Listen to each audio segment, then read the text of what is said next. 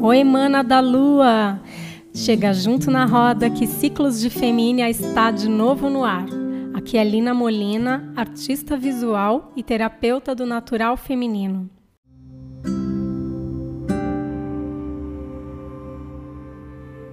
Para você, mana, o que é ser uma mulher de fases? Não tem nada mais assustador para esse mundo dominado pelo patriarcado, dominado por homens, do que o descontrole feminino. As mulheres já foram chamadas de bruxas, de histéricas, de loucas, assim como somos até hoje.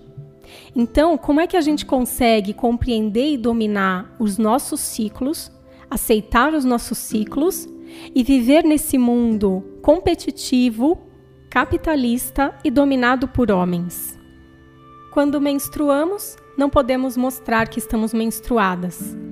Nos tampamos com tampões, mal sentimos o sangue escorrer por entre as pernas e nos entupimos de analgésicos para não deixar a produtividade cair quando a cólica vem. Nós também, muitas de nós, aliás, escondemos uma gravidez ou até recorremos a abortos clandestinos, porque se você aparece grávida no trabalho, você pode ser mandada embora. Quantas coisas nós somos submetidas, né, mana? Por causa dos nossos ciclos. Malditos ciclos, muitas vezes pensamos. Nós queremos, então, parar a menstruação, não sentir mais a menstruação. Então, muitas de nós usa recursos para que essa menstruação não aconteça. Eu já até ouvi mulher que entra na menopausa celebrar a entrada da menopausa, não porque ela merece ser celebrada pelos motivos óbvios, pelos motivos que fazem você entrar no campo da sabedoria, no campo da grande anciã. Não, não por isso, mas porque elas não vão mais menstruar. Amiga, alguma coisa está errada aí. Muita coisa está errada aí. Eu quero apresentar então para vocês dois possíveis ciclos e eu convido você a dar uma olhadinha nas suas anotações, se você estiver anotando, lembra? Falei para você dar uma anotadinha aí diariamente nas suas mudanças emocionais, nas suas mudanças físicas, para que você possa compreender melhor, para que você possa traçar uma mandala lunar e compreender afinal de contas o seu ciclo. Então, os dois ciclos mais comuns aí de acontecer na vida de uma mulher são os chamados lua branca ou lua vermelha. Conhecimentos ancestrais e hoje com a ginecologia natural nos levam a perceber que o nosso corpo e a natureza dos nossos corpos está ligada às fases da lua e a tudo que rege a natureza. A lua, para mim, mana, ela é uma espécie de espelho. Espelho do tempo, espelho do movimento terrestre, espelho do movimento cósmico. Porque ela nada mais é do que um satélite que é iluminado pelo Sol e que, dependendo da rotação da Terra e da posição da Lua em relação à Terra, ela recebe determinada iluminação e assim ela nos parece cheia, nova, crescente ou minguante. A questão com a Lua, ela é simplesmente um reflexo, né? Um reflexo disso tudo. É, ela é linda, ela é incrível, ela é romântica, ela vira um símbolo para tantas coisas, não só para nós mulheres, mas para tantos assuntos, os poetas que o digam. Mas bom, então eu vejo que não tem nada de místico nesse assunto. Eu acho que a partir do momento que nós compreendemos que o nosso corpo está conectado com a natureza, sendo ele a própria natureza, a gente pode então entender que se ele é natureza, ele está submetido a fatores externos também, que também porventura fazem parte da nossa natureza. A questão para nós mulheres modernas é a desconexão com isso. Eu já ouvi uma amiga falar: "Não, eu não boto fé nisso". Na mandala lunar, quando eu propus para ela fazer a mandala lunar. Desculpa, amiga, se você ouvir esse podcast. E o que é acreditar, afinal de contas?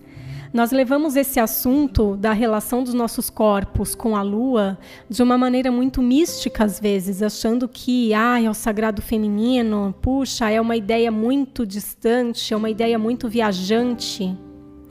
Bom, Eu acho que não, quando a gente começa a traçar essa mandala e a perceber as relações, nós vamos percebendo que de fato existe sim um padrão ao qual nós somos submetidas conforme o movimento da Terra, o movimento da natureza. Mais uma vez, eu convido vocês a perceber esses padrões e a dar uma olhadinha no que eu vou falar aqui na sequência, com uma certa distância, percebendo que a ideia não é fazer você se influenciar por determinado sentimento ou manifestação de vida só porque a lua está cheia ou porque a lua está nova.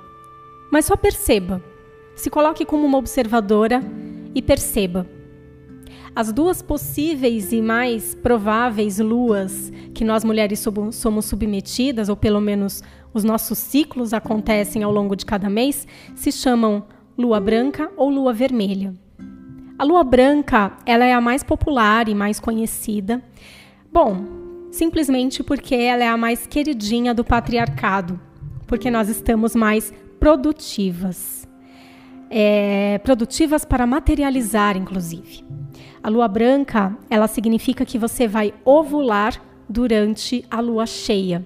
Ou seja, aquele período de ovulação em que o seu corpo é pura manifestação de matéria. Ele está pronto para manifestar uma obra de arte, um filho, para manifestar um projeto. Vai acontecer em ressonância com a Terra, quando ela estiver exatamente nesse momento em plena lua cheia.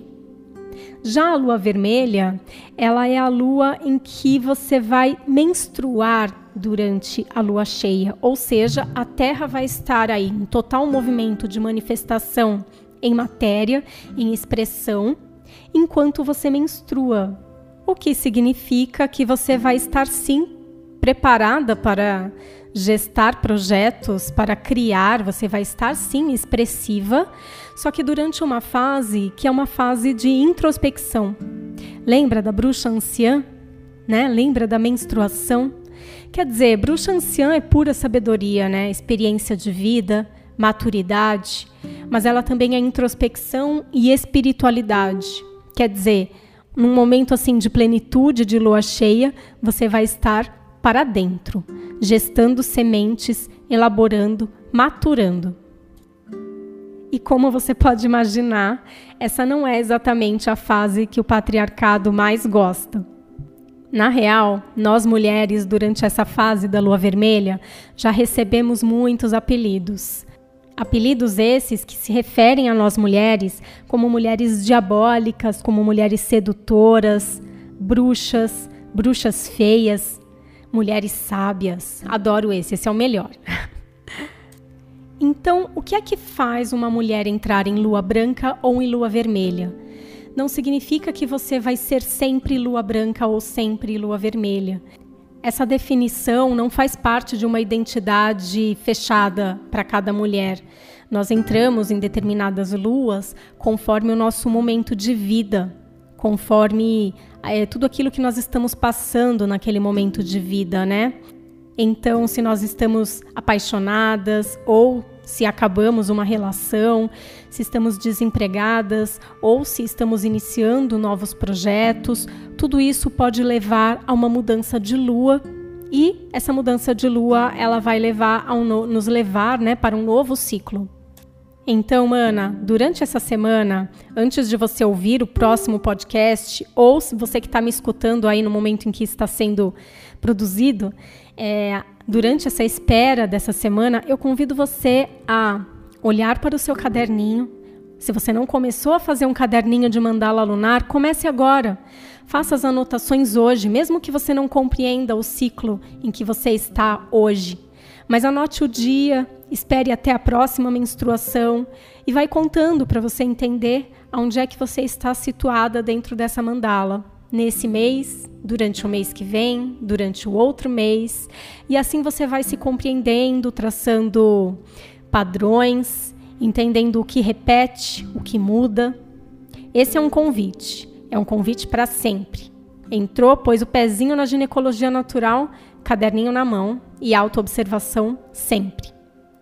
O outro convite é para fazer você se perguntar e até colocar nesse caderninho também, até para experimentar novas sensações, para você perceber como é que anda a sua menstruação, o seu contato com a menstruação.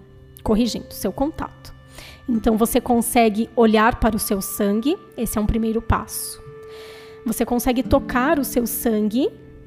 Você consegue usar outro tipo de absorvente, porque se você usa os absorventes industriais, tampão nem se fala, né?